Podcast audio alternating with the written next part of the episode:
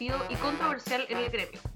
Algunos creen que quienes somos docentes somos mártires y por lo mismo recibimos comentarios todo el tiempo felicitándonos por nuestra paciencia y diciéndonos que no saben cómo lo hacemos y que ellos jamás podrían. Para el Día del Profe recibimos tarjetas, poemas, dulces, que vienen con un mensaje romantizando la profesión y agradeciendo nuestro sacrificio.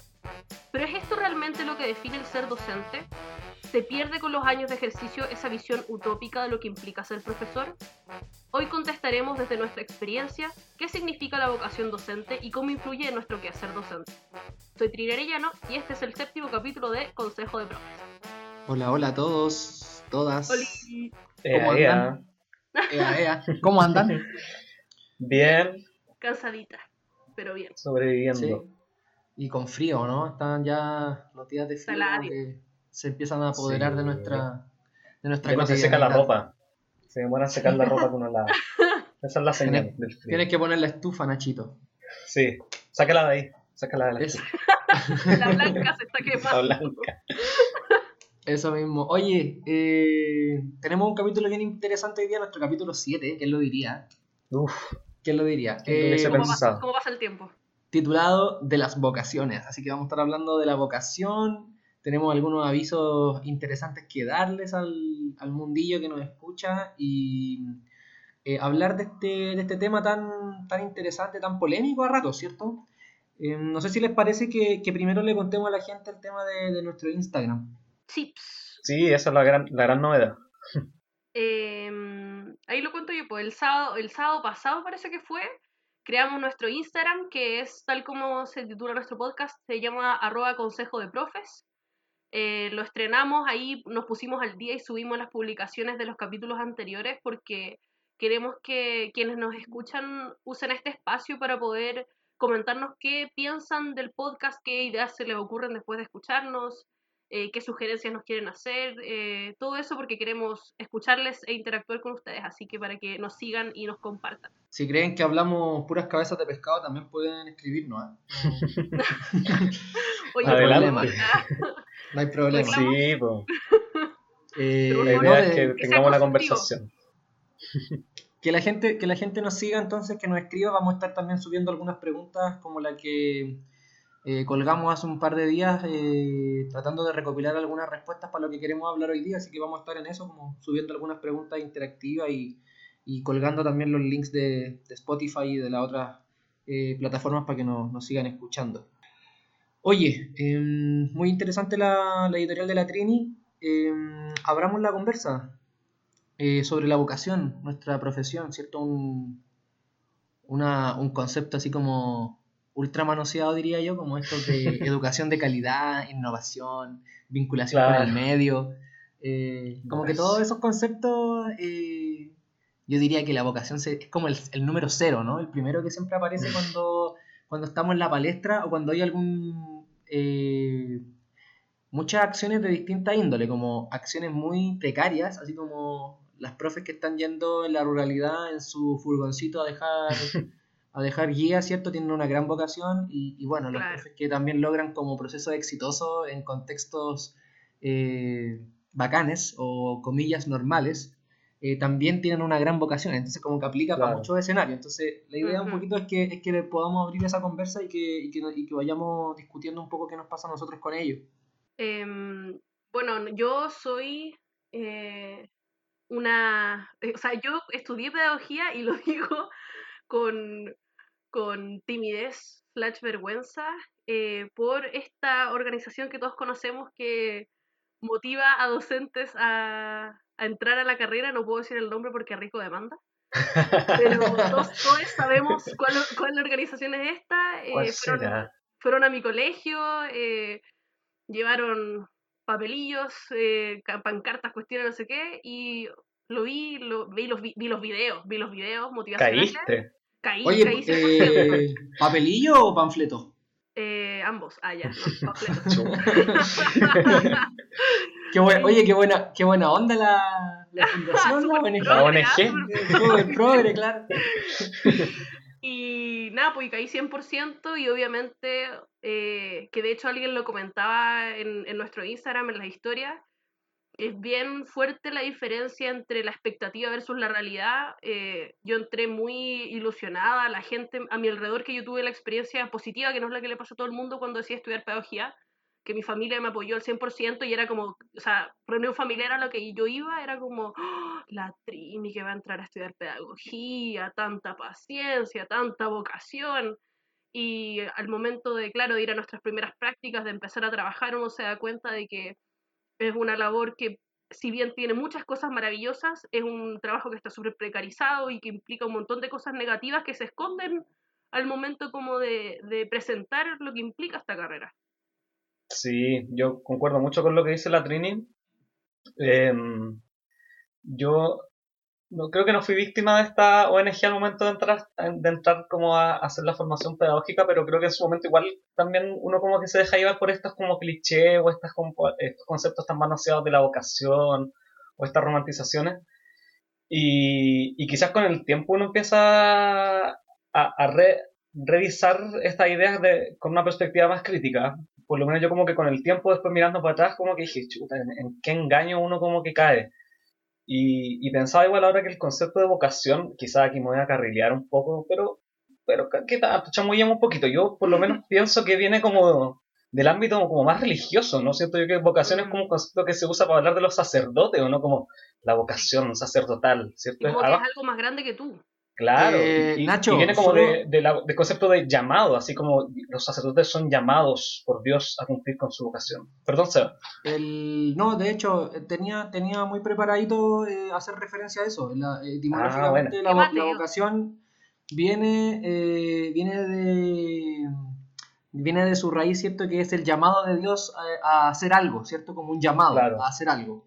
Eh, y yo creo que ahí es como una, una de las primeras como cuestiones que te permite tener como una perspectiva crítica sobre el concepto y como el proceso de formación pedagógica en términos como de, bueno, ¿qué llamado? ¿Cachai? Como, ¿Quién me llama? Eh, ¿Quién me llama? ¿Cachai? Como no se, me paró, no, se, no se me paró una paloma en la ventana para decirme tú tienes que ser profe y, y como... Eh, esto, porque además como que ese llamado está como muy ligado, diría yo, como esta, a este rollo medio todo terreno que tienen los profes, pues sobre todo nosotros mm. como los profes de básica, ¿cierto? Los profes de básica, los profes de media, que es como eh, donde te toque, eh, aperráis, apechugáis, lo hacéis lo mejor que podí, aguantáis lo, que tenéis que aguantar, ¿cierto? Eh, porque todo eso está como dentro de este concepto, pues como... De hecho, a mí me da como... Me, me conflictúa mucho pensar, no sé, en las últimas movilizaciones docentes, ¿cierto? Que como que se, le, se les enrostra a esos profes movilizados de que, de que les falta vocación, ¿cierto? Como, como si tuvieran vocación entonces, eh, por consecuencia... en el aula. Claro, no estarían en la calle o perdiendo el tiempo o alegando por sus derechos laborales o por sus mejores condiciones. Eh, es bien curioso porque creo que, claro, tiene como esta perspectiva media, media religiosa o media espiritual, diría yo, como de este llamado de... no sé, quién, no sé quién lo hará, no sé quién lo hará la verdad, porque ya no, nadie me lo dijo. Es como intrínseco, eh, se supone, como que está como, claro. que viene en tu ADN. Y, y, lo segundo, ¿cierto? Es como esta segunda patita que es como, bueno, si tú eres profe, por ende, y tienes vocación, eh, debieses aguantar más o menos todas las injusticias y las precariedades de tu trabajo, entre esas el mm. sueldo, por ejemplo, y, em, y aperrar, ¿cierto? Y apechugar, y más encima hacerlo eh, de manera espectacular. No sé qué les pasa con eso un poco.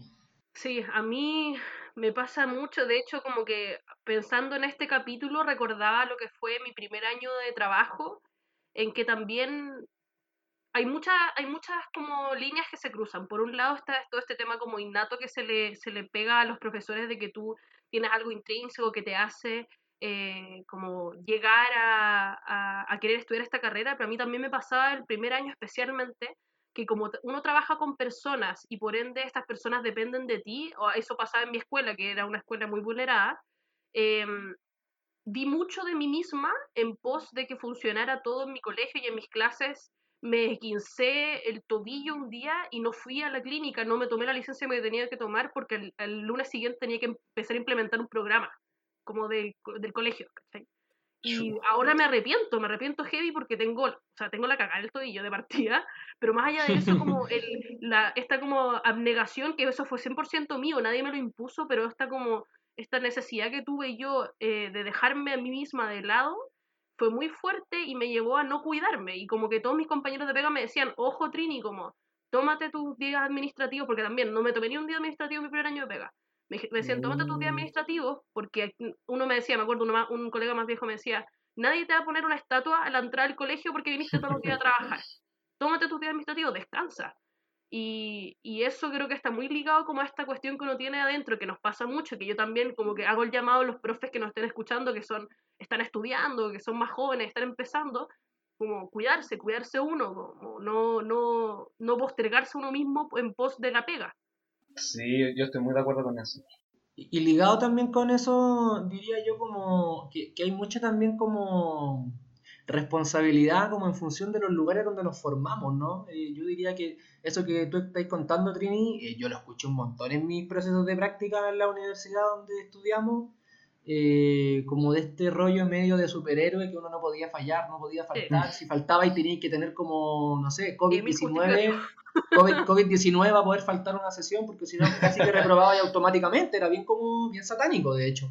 Mm. Eh, yo creo que como que hay, hay algo ahí también como en nuestra formación, en los procesos formativos de práctica docente, que también, como que también te refuerza esa idea como de, de esta, no sé si llamarlo como una moralina media, media extraña, pero sí, pues como muy de, del todoterreno, pues, ¿cachai? Como de, de, que pensáis que pucha tus cabros, sobre todo si estáis como en un contexto vulnerable, pucha mis cabros, que van a hacer sin mí, ¿cachai? Como como que no te, no te, imagináis, no te imagináis ese escenario sin ti, que es como bien curioso igual. Es fuerte, es súper fuerte. Sí, es que yo creo que también se, se, encadena como ese otro lado de que eh, eh, acompañando este concepto como de educación sacerdotal viene también un poco como cierto mesianismo, siento yo, como que el, el, profesor eh, que está llamado como a liderar el cambio social y que sin él, como, como decía sea, estos niños desamparados no van a aprender nada, entonces recae toda la responsabilidad eh, solamente en el profesor, ¿cierto? Como el elegido, el iluminado que tiene que, ir, a, ir, a, la vanguardia de, este proceso de transformación y qué sé yo.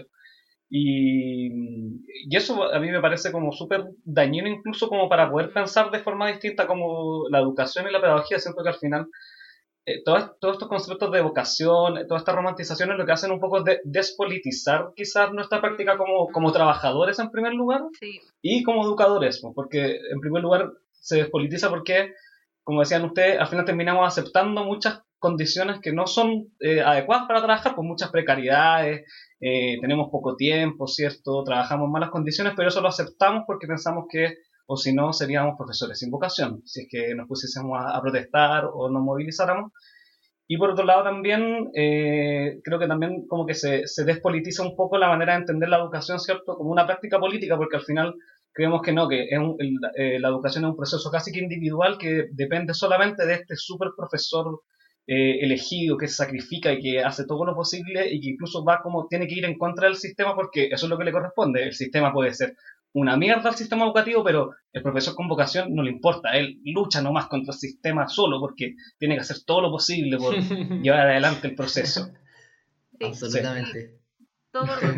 Estoy muy de acuerdo, Nacho. Em, Sí, me pasa mucho igual. A ver, eh, como de experiencia propia, me, recuerdo mucho un curso de primer año, eh, onda primera semana de U de ese año donde entré, que, que, un profe hizo como la típica pregunta, de hecho, de por qué estábamos ahí, por qué habíamos eh, eh, ingresado a estudiar pedagogía, y yo diría que, bueno, la mitad de las personas que estábamos en esa sala decía que porque le gustaban los niños, y la otra mitad decía eh, o tenía muy instalado en su discurso el tema como de la transformación, porque también es súper curioso, o sea, ni siquiera, ni siquiera llevábamos un mes de clases en la universidad y ya como que estaba muy arraigado, al menos en un grupo grande de estudiantes de pedagogía, el, el rollo este como de la transformación, pues cuestión que yo creo que eh, no, no, quiero sonar eh, catastrófico, pues, pero uno también después va tomando, va tomando como mm. noción de que el sistema es mucho más grande de lo que uno cree, de que hay eh, poderes mucho más,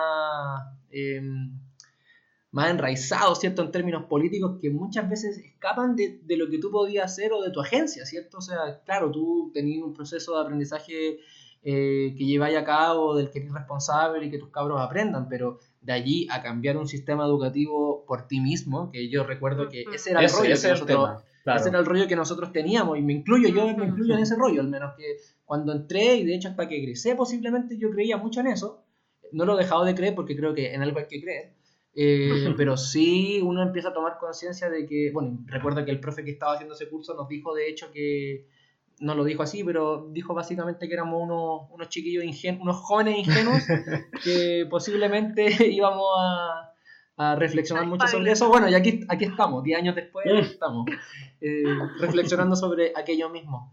Eh, pero me parece también que, que, que sí, que hay como una cuestión también de la experiencia, ¿cierto?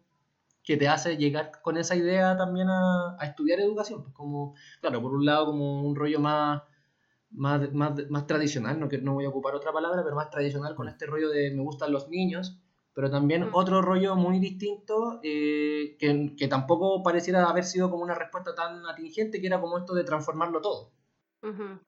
Sí, sí. Yo, ¿cómo se llama? Yo, o sea, estoy 100% de acuerdo. Yo, de hecho, era 100% de la segunda tanda del grupo de quiero impactar, eh, quiero, claro, producir cambio, ser agente de cambio, etcétera. Ahora creo que he aterrizado un poco más mi discurso. Jamás en la vida podría presumir que voy a poder cambiar un sistema educativo, menos aún el sistema educativo chileno, que sabemos lo complicado que es.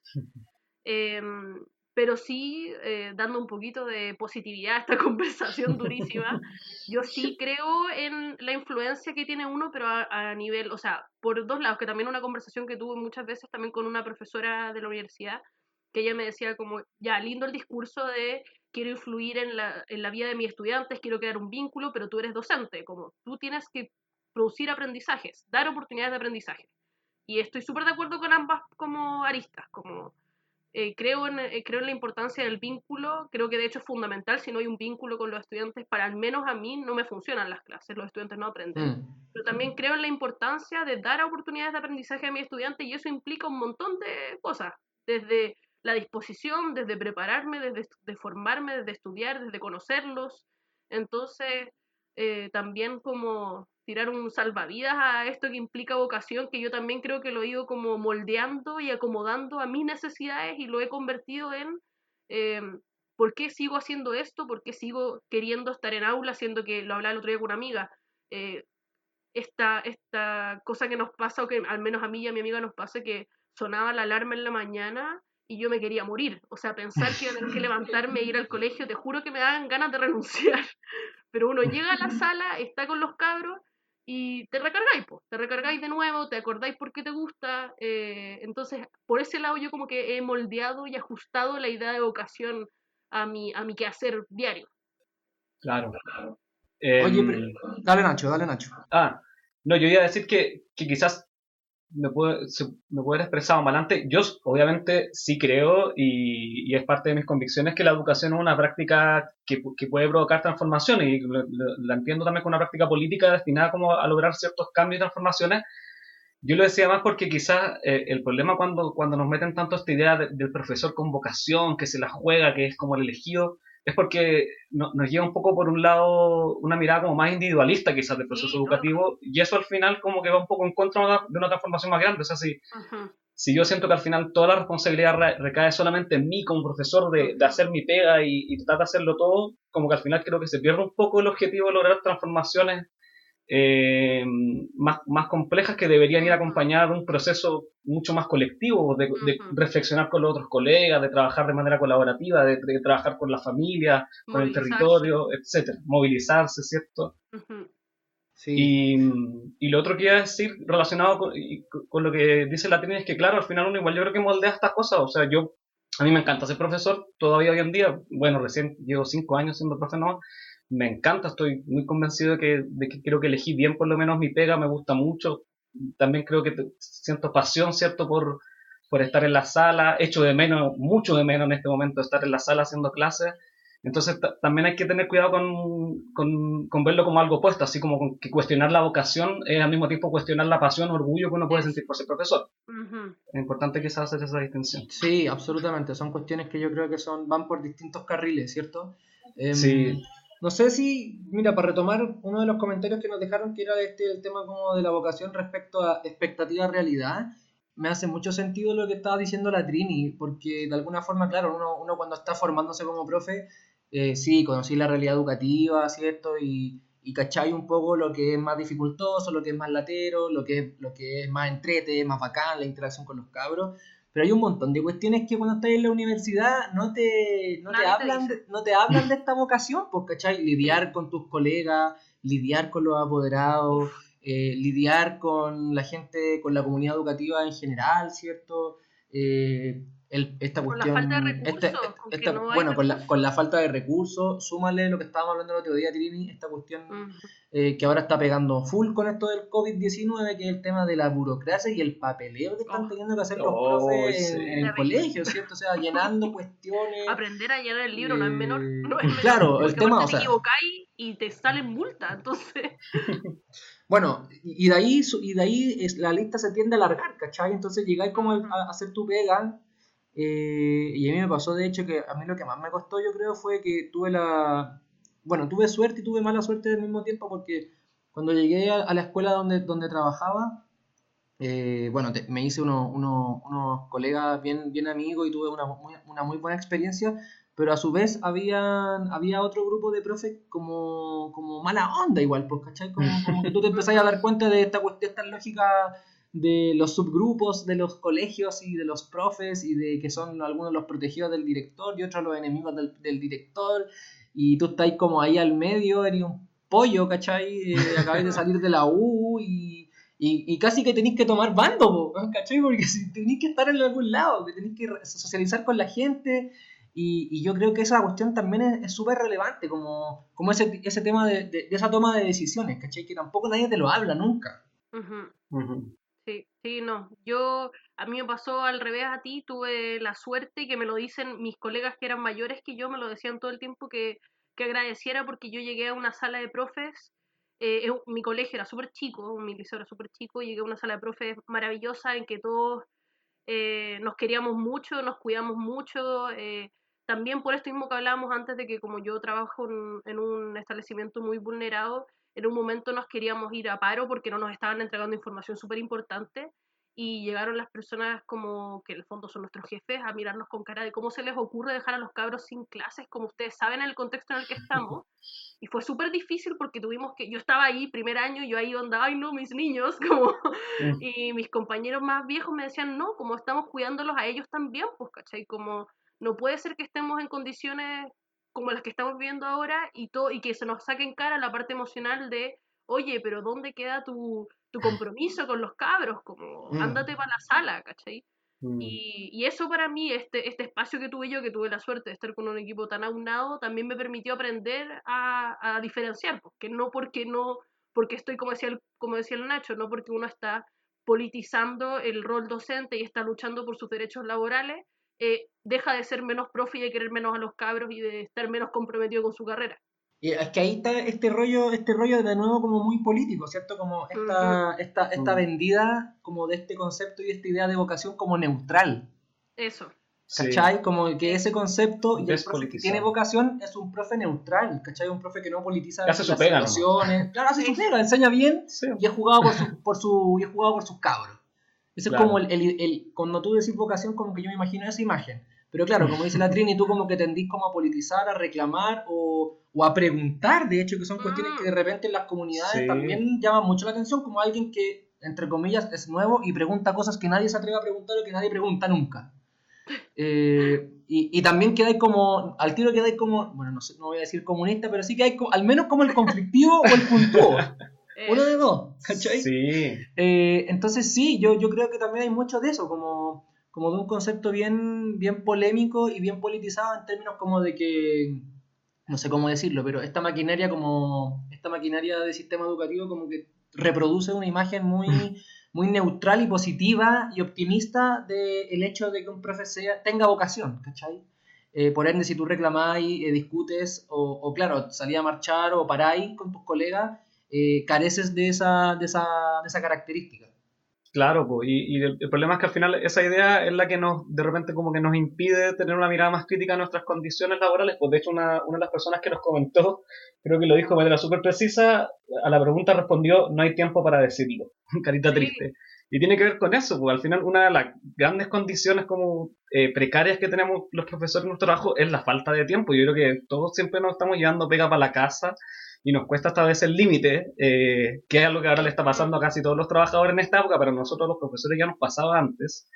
Y, y muchas veces no nos cuestionamos eh, es- esas situaciones porque creemos que sería como entrar, a, a a entrar en conflicto con nuestra vocación. Y me acordé de una anécdota a propósito de lo que decían. De hecho, el primer año que yo estaba trabajando nos fuimos a paro, el 2015 creo que fue, sí. Y eh, yo trabajaba en el sur, en un pueblo, pueblo chico igual, entonces todo el mundo se conocía. Y habían profesores más antiguos, profesores que en, en su época habían sido profesores normalistas, entonces tenían como Mm. cierta trayectoria y autoridad al hablar. Y me acuerdo que hicimos una reunión con, con los apoderados de una escuela, como para explicar un poco, para transmitirle a la comunidad por qué estábamos en paro, para que entendieran que no estábamos en paro por- porque se, era un capricho, qué sé yo, o porque teníamos poca vocación, por así decirlo. Y bueno, algunos apoderados nos empezaron como a interpelar, ¿cierto?, a reclamarnos, y uno de estos profes eh, mayores como que se paró en el fondo de un discurso patriótico, así como con un tono muy serio, diciendo que él le da Épico, era una, era una, vergüenza, era una épico. épica. Claro, diciendo que a él le daba vergüenza salir a la calle a comprar porque la gente lo reconocía y le reclamaba por estar en paro y se golpeó el pecho y no sé qué. Al final yo no entendí mucho que era el discurso, pero lo que me llamó la atención es que los apoderados la aplaudieron y después nos gritaron a nosotros, los profes como un poco más jóvenes que estábamos como haciendo la exposición, ven, esos son profes con vocación, no como ustedes, comunistas y tal, por cual. No.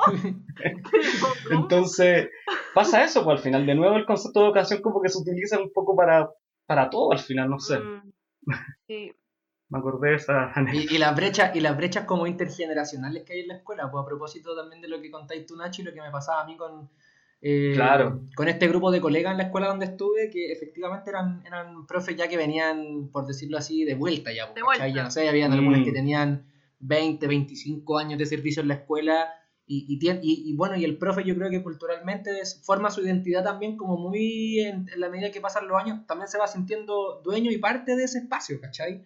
Claro. Eh, entonces que, que llegue un, voy a decirlo así, bien en, palabras adultocéntricas, que llegue un mocoso a, a desordenar ese gallinero y a hacer preguntas que no tiene que hacer, eh, sí, po, eh, yo creo que, que, que molesta y que, y que también al final te hace quedar como alguien que carece de vocación o que se preocupa de cosas que no debiese preocuparse un poco. Claro. Queridos, estamos, estamos en el tiempo, creo, ya llevamos... eh, Sí, poco más, poco más de 20 minutos de, de conversa. eh, Yo creo que solamente quería aludir a, a la- a las respuestas que nos llegaron del Instagram. Quizás Dale, Nacho, eh, remata, Mira, remata con eso, dale. Claro, porque además de, de las que ya me has comentado, ¿cierto? Esta injusticia, esta expectativa y realidad, y la colega también dijo que no había tiempo para decirlo. eh, hay otras, bueno, otra colega, ¿cierto? Decía que la, la romantización de la vocación es nociva, corta. Es como una manera muy resumida de decir lo que estábamos hablando, ¿cierto? Claro. Yo creo que estamos un poco de acuerdo con lo Y que eso, ese, ese- esa definición está muy, está muy relacionada con el tobillo de la Trini, de hecho. Claro, Sí, claro. Eso es. La romantización de la vocación te puede dañar el tobillo, podríamos decir. Sí, crónico, de por Claro. vida. El 15 Y hay ot- otra, otra colega que nos dijo em, que estoy sumamente, bueno, estoy sumamente enamorada de mi labor, sin embargo el contexto me ha mostrado el lado más difícil. Es complejo unar varios conceptos. En mi caso estaba tan agobiada por mi ambiente laboral que quise renunciar. Sin embargo, mi rol, mi corazón docente me tiró para seguir trabajando porque a veces se olvida que es por nosotros, que es por otros que estás ahí, no por quien te paga. Uh, esa es mi vida. Yo creo que Ahí todos es- sentimos eso, po. ahí Y- estoy y también yo. pasa que uno siente culpa incluso a veces, así como no, no, no, no puedo como renunciar, no puedo reclamar porque tengo como esta responsabilidad por otros o por otros. Sí, yo sí. De ¿Cierto? hecho, sí, sí, lo hablábamos con mis, con mis colegas que llevan más tiempo en el colegio, que ellos me decían, Trini, si no fuera por los cabros y por ustedes, por nosotros los profes, yo habría renunciado hace tres años atrás. Pero yo, pero y de hecho cuando ocurrió este cambio grande que hubo en mi colegio, varios se fueron por lo mismo. Fue como ya, ok, ya no ya no necesito estar acá porque ya nos vamos mucho. Y, pero en verdad duraron muchos años solamente por eso, por ese compromiso, como ese vínculo. Bueno. Y el, el último, la última respuesta es que alguien nos pone, el que nace para profe muere aprendiendo.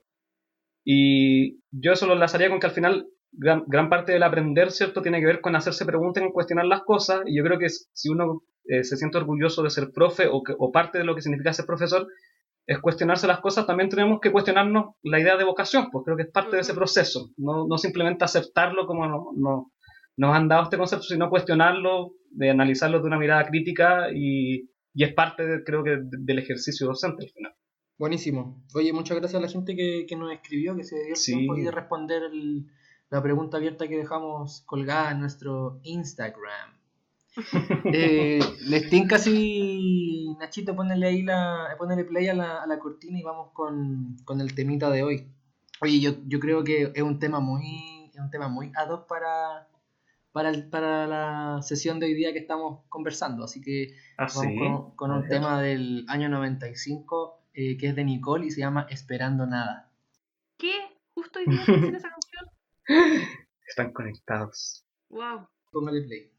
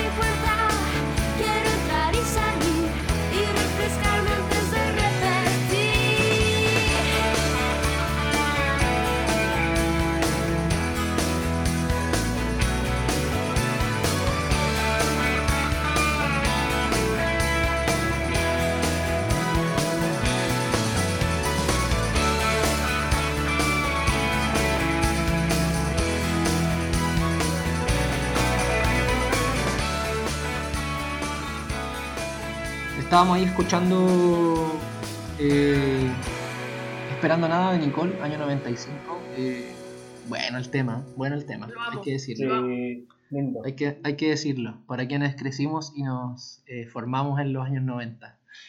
Em, les tinca si vamos con la mejor sección del mundo mundial de los podcasts existentes, eh, recomendaciones pedagógicas. Por favor, ¿quién quiere partir con su recomendación para la gente que me escucha de esta semana? Yo puedo partir con que yo quería recomendar una serie, una serie que quizás cae dentro del género distópico. Hemos estado trabajando en, en el liceo la, la distopía está en la, en la asignatura, así que la tengo media pegada.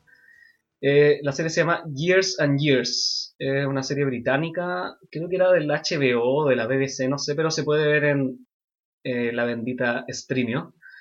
Y mm, es una serie distópica muy buena, eh, pero que creo yo, a mí me gusta porque es distinta quizá a otras series distópicas más clásicas como Black Mirror, otras películas como ese género, porque siento yo que es como más cálida, más humana, se centra en una familia británica que eh, vive una serie de conflictos, ¿cierto? Que empieza en el 2019 y termina en el 2034, así que parte como en el presente y son conflictos muy parecidos a los que estamos viendo ahora relacionados con, no sé, campos de concentración con inmigrantes, guerras nucleares, epidemias, crisis económicas, adicción a la tecnología, etc.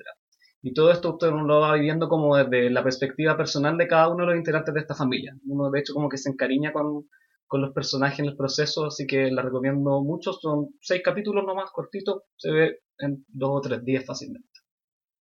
Years and Years. Buenísimo, yo puedo seguir si quieren. Eh, el fin de semana estuve empezando una serie que yo creo que mucha gente ha visto, pero yo no la había visto, así que la voy a recomendar, que es eh, The Good Doctor. Eh, entrete, bien interesante, es como media Doctor House, pero con un doctor joven que se está formando como cirujano y tiene autismo. Y es muy interesante ver su lógica de pensamiento, sus estrategias de pensamiento, cómo acciona, cómo procede. Eh, y además también tiene un poco de humor negro, eh, muy relacionado también con, con conductas de, de una persona con, con autismo, ¿cierto? Sobre todo alguien que se está formando como cirujano. Entonces, la recomiendo bien entre interesante, entretenida y, y liviana dentro de todo también. Como, y bueno, y, y obviamente también pone pone en tela de juicio muchos prejuicios, ¿cierto? Cuando el doctor llega al hospital para formarse como cirujano, hay un montón de doctores que no lo aceptan, que no lo quieren, que lo maltratan, ¿cierto? Eh, entonces también está, está bueno como para pensar desde allí. Así que eso es un poco la- la- lo que les tenía yo para recomendar esta semana. Em, yo quiero recomendar una serie que también está en Netflix que se llama The Chef Show y que está basada en una película que se llama The Chef y que el, el personaje principal, que es el chef como de un de estos como, como camiones de comida, ¿han cachado que de repente hay como estos camiones de comida que se van moviendo por distintos lugares eh, dando comida, etcétera? Como un Eh, food truck, como un food truck, ¿Qué- eso, gran decir? nombre. Eso. Así se pronuncia, ¿cierto? Así se pronuncia muy bien. Eh, el, el actor no quería como actuar, porque obviamente no es fácil actuar como que cocinas, entonces el, el actor se, se asesoró con un chef muy conocido que es un chef de food trucks y los dos se hicieron muy amigos y inventaron este show que es ellos dos cocinando, invitando gente y es demasiado entretenido. Son capítulos cortos de 30 minutos, eh, te muestran cómo cocinar cuestiones que hay para cagar, recomiendo verlo justo antes del almorzar para poder almorzar después tranquilo. Así que eso lo recomiendo, Caleta, me encanta, es muy entretenido. Bacán. Chiquillos, eh, estamos cerrando el capítulo de, de hoy. Eh, estuvo muy interesante, así que un abrazo, cuídense mucho. Sí, pues, ojalá que nos ahí comenten más personas vamos- qué, qué opinan del tema. Cuando, cuando, ya estemos, cuando ya estemos arriba, vamos, vamos a colgar ahí fotitos y, y links y cosas para que nos, nos escriban y nos comenten. Así que Sí. vayan dejándonos sus mensajitos. Un abrazo, os quiero, os adoro. Chao, amigues. Les Chao, amo. amigos, los quiero, cuídense. Chao.